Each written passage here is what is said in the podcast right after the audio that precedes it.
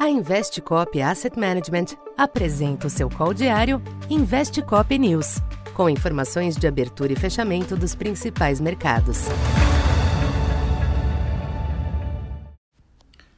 Boa tarde. Eu sou Silvio Campos Neto, economista da Tendências Consultoria, empresa parceira da Investcop.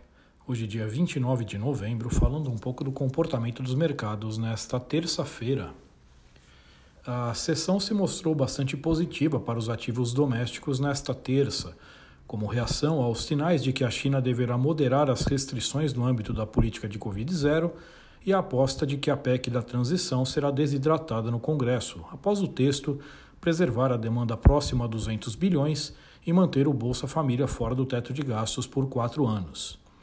Em tese, tais parâmetros são negativos do ponto de vista fiscal, mas a leitura é que as negociações devem aparar excessos.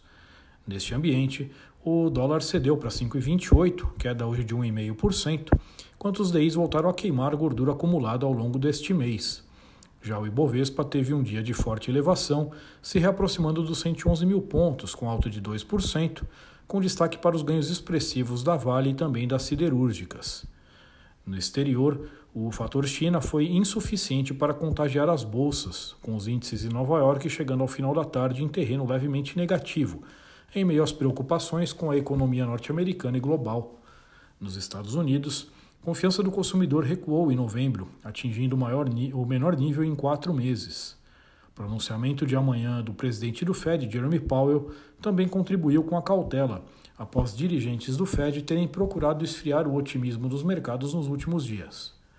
No mercado cambial, moedas de emergentes se recuperaram com as notícias da China, o que trouxe algum impulso às commodities.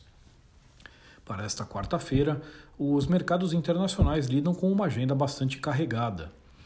A abertura contará com a repercussão dos índices PMI da China, que ainda devem apontar uma economia pouco dinâmica. Na zona do euro, a prévia do CPI de novembro deve desacelerar, ajudando a aliviar as preocupações com a inflação. Nos Estados Unidos, Além do pronunciamento de Powell, o foco estará na pesquisa ADP de emprego, que deve manter a leitura de perda de ímpeto do mercado de trabalho. No Brasil, os investidores seguem atentos aos sinais da transição. Apesar da melhora de hoje, as incertezas fiscais ainda sugerem períodos de maior volatilidade e cautela à frente. Então por hoje é isso. Muito obrigado e até amanhã. Essa foi mais uma edição Investe Cop News.